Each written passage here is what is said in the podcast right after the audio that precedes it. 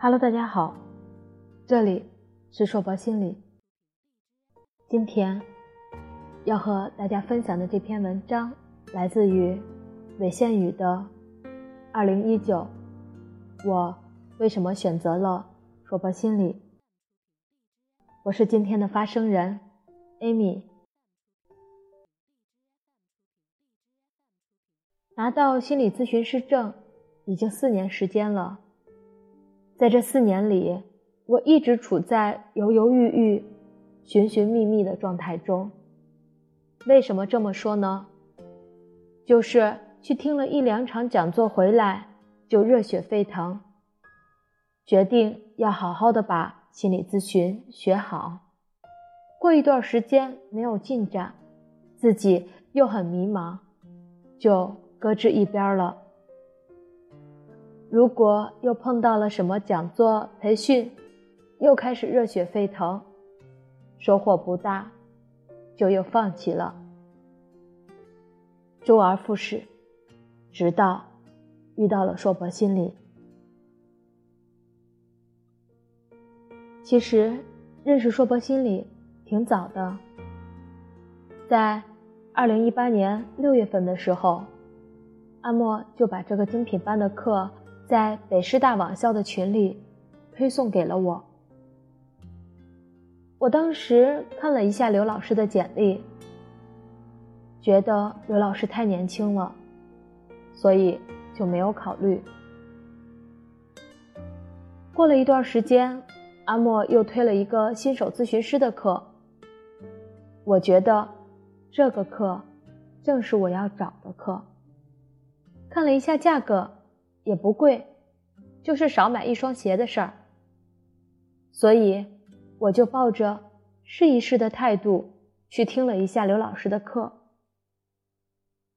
听了一次，我就被刘老师的讲课吸引了。我再回头去，又把精品班的课详细的了解了一下，看了公众号里面所有的文章。听了所有的录音课，确认都是老师的原创作品，所以我就决定二零一九在这里起航。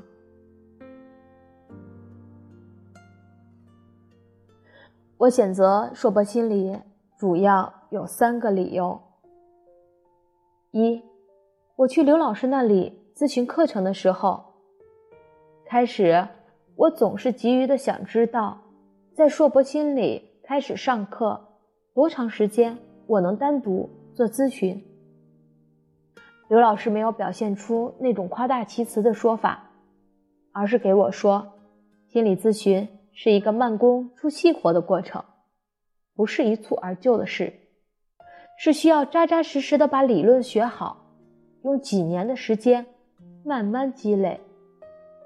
如果我想在短时间内就要学会咨询，那他肯定是做不到。二，是包容、开放、朝气蓬勃。我以前上课的老师在做培训的时候，不能录像，不能录音，PPT 什么的都不能拍照。但硕博心理不同，他们是把这些所有的都给了我们。用刘老师的话说，就是。即使你把这些弄得滚瓜烂熟，也未必能完全掌握、理解透彻。我想，这就是一种开放的心态。我们看名人的著作，即便我们把书中的内容弄得非常的清楚，但是我们也未必能达到名人的水平，就是这样一个道理。三。是对现代通信工具的充分利用。微信、QQ，还有喜马拉雅、企鹅、荔枝等播音平台用的非常的好。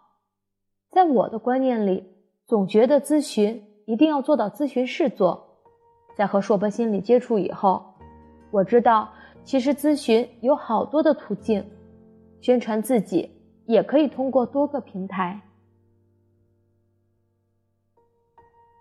在硕博心理上了一段时间课以后，我感觉到自己那种急于求成的心理，慢慢的变得坦然了，反而能够让我静下心来，慢慢的去琢磨每一个环节。二零一九，希望我在硕博心里能够有所改变，有所收获。